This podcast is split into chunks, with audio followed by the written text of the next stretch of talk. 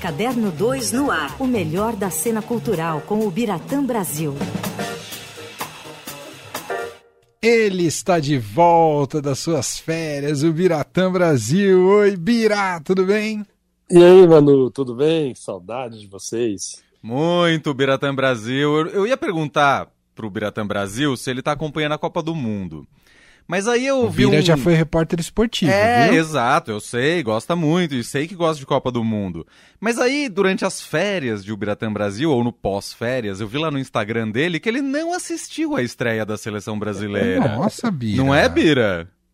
É verdade. Pela primeira vez, olha, desde a Copa de 74, na Alemanha, que eu assisto todos os jogos do Brasil. É, alguns, a maioria pela televisão, e duas Copas que eu cobri, 70, e 94 e 98, eu assisti alguns deles pessoalmente. Desta vez, essa estreia eu não consegui ver nada. Eu estava numa missão lá na Flip, lá em Paraty, estava cobrindo, estava acompanhando o principal nome né, da Flip, que era a escritora francesa Annie Ernaux, uh, ganhadora do Nobel de Literatura desse ano. Então era um grande nome, era uma, uma expectativa muito grande por, por ela estar tá lá. E ela decidiu não dar nenhuma entrevista, ela ia só, como também como fez, deu uma coletiva apenas na sexta-feira, mas naquele dia do jogo, no cinema em Paraty, foi exibido um documentário do qual ela participa e narra os anos de Super 8. O filme passou aqui na, na mostra de cinema, pode ser que entre em cartaz, um filme de uma hora, são filmes que ela, a família, é, fizeram nos anos 70, entre 71 e 81, com o Super 8. São filmes mudos e aquela coisa bem familiar, né? As viagens é, para outros países, a visita à avó, é, Natal, Ano Novo. Mas a narração dela, o texto que ela escreveu, é muito interessante, contextualiza muito o momento que ela está vivendo ali. Então vai além da, da, daquelas imagens pueris até. Então esse filme foi exibido, é, tinha já meia hora de jogo do Brasil, mais ou menos. É, e aí era para começar às quatro, começou quatro e meia, então perdi meia hora, podia ter visto pelo menos meia hora. Se bem que no primeiro tempo não saiu gol, mas enfim. E o mais, mais maluco, meninos, é assim, a Ani, ela, ela, ela é dona de uma escrita muito intimista, muito epitelial quase. Por isso que ah, quem gosta, gosta de paixão. Ela escreve sobre coisas da vida dela, é, assuntos muito delicados, sabe? A relação com o pai. É, o, o, mais recente livro dela, chamado O Jovem, que saiu aqui, conta uma relação dela quando ela estava com 40, 50 anos, com um jovem 30 anos mais novo que ela. Então, e um dos livros que mais causa impacto, especialmente nas mulheres, chama O Acontecimento, que é um livro em que ela narra como ela fez um aborto ilegal na França nos anos 60. Hoje o aborto é legalizado na França, mas naquele ano não era. Ela tinha 22, 23 anos, arrumou um namorado na faculdade, engravidou, não queria ter o filho e fez um aborto ilegal. E é, quando ela contava isso, né, na, nesse, nesse debate, uma mulher pediu para falar, uma senhora, e foi muito emocionante, porque era uma professora de Brasília que estava lá e ela contou, dizendo que pela primeira vez ela falava isso em público, até só ela mesma sabia que ela também tinha feito um aborto ilegal recentemente é, e que ela ficou muito emocionada de ter lido o acontecimento e ter visto muita semelhança no que uma e outra passaram. A Ani ficou muito é, tocada, disse: a senhora me deixou é, extremamente tocada aqui, é, muito obrigado pelo seu depoimento. Só que no meio dessa conversa muito séria, de repente você ouvia lá no fundo. Eu falei, puta, 1 a 0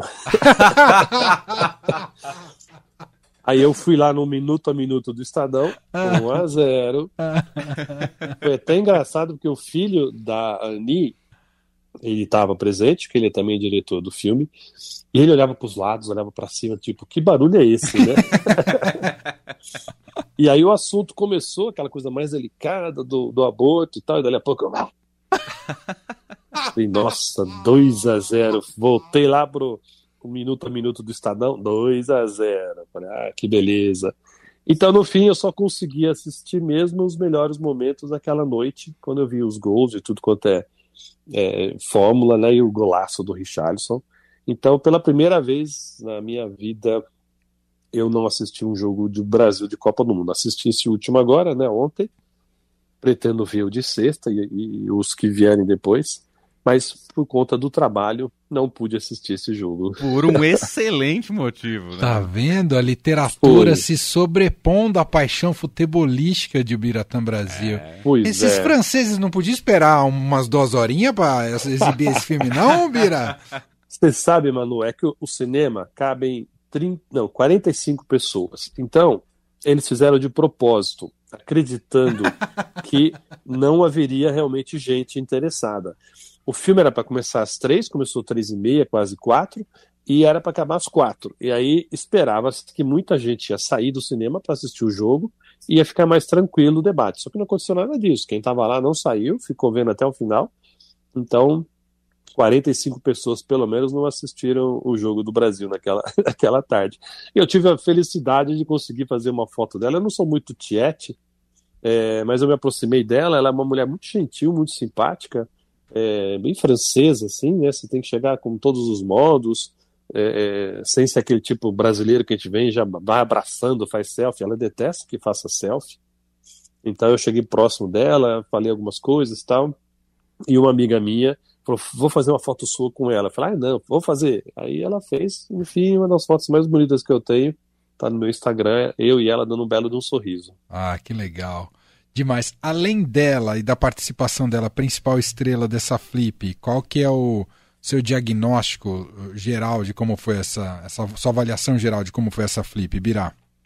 Ah, mano, foi muito legal. Foi uma, uma flip ousada, num certo sentido, se você imaginar é, como foram as anteriores. Talvez já vinha sendo feito um movimento para chegar onde chegou.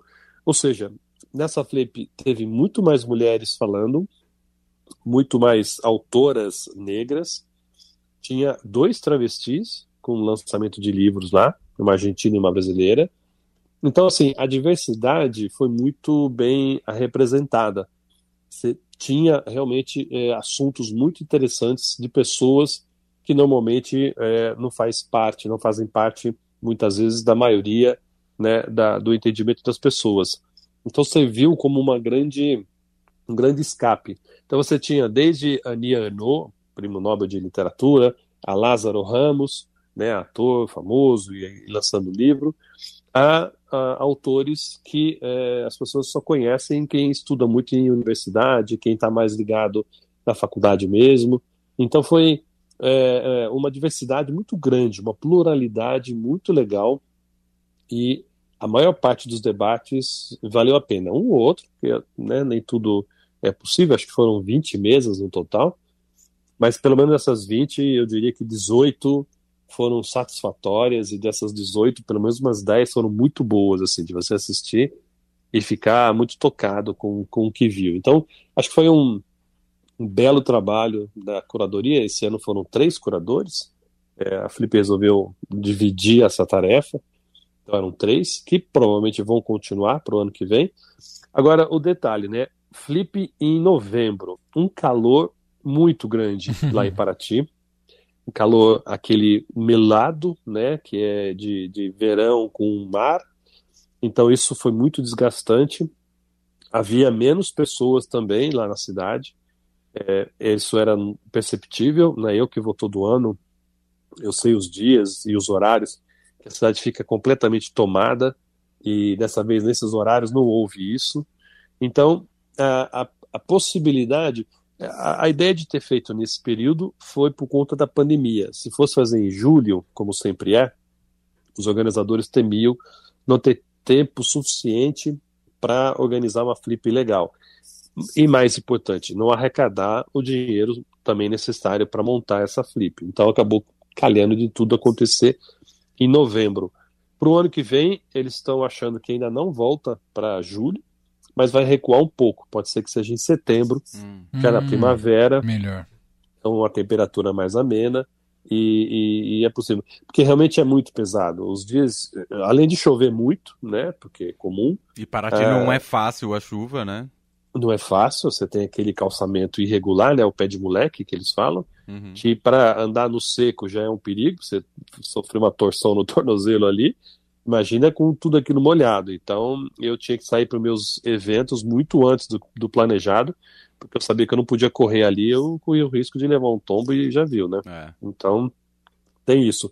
Mas foi ótimo voltar pessoalmente, presencialmente, depois de dois anos online, rever muitas pessoas, rever muitos escritores, você via uma euforia é, no ar das pessoas é, e, claro, todo mundo com uma perspectiva positiva para o próximo governo.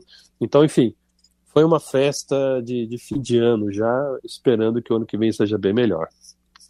Muito bem. Essa um pouco sobre como foi a Flip, né, que acabou de terminar uh, ali em Paraty e competindo, né? Todo mundo compete com Copa do Mundo, né? Não tem jeito, não é só o jogo da seleção brasileira, né? Uh, qualquer é. evento junto com Copa é sempre complicado, né, Bira? Mas você vê, olha, é, a Flip tem, tem duas tendas, né? A tenda que é paga, que é fechada, onde os autores estão lá pessoalmente, você que paga o ingresso, aliás, muito caro esse ano, 120 reais por, por debate. Uau. É, muito caro, os outros anos acho que era 50 ou 55, então foi mais que o dobro dessa vez.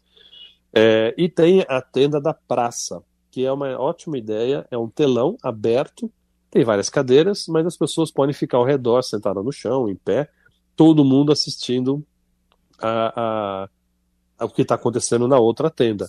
Só não tem a chance de fazer perguntas como você tem na primeira tenda. Você escreve uma pergunta, manda lá para o mediador e ele pode fazer a sua pergunta.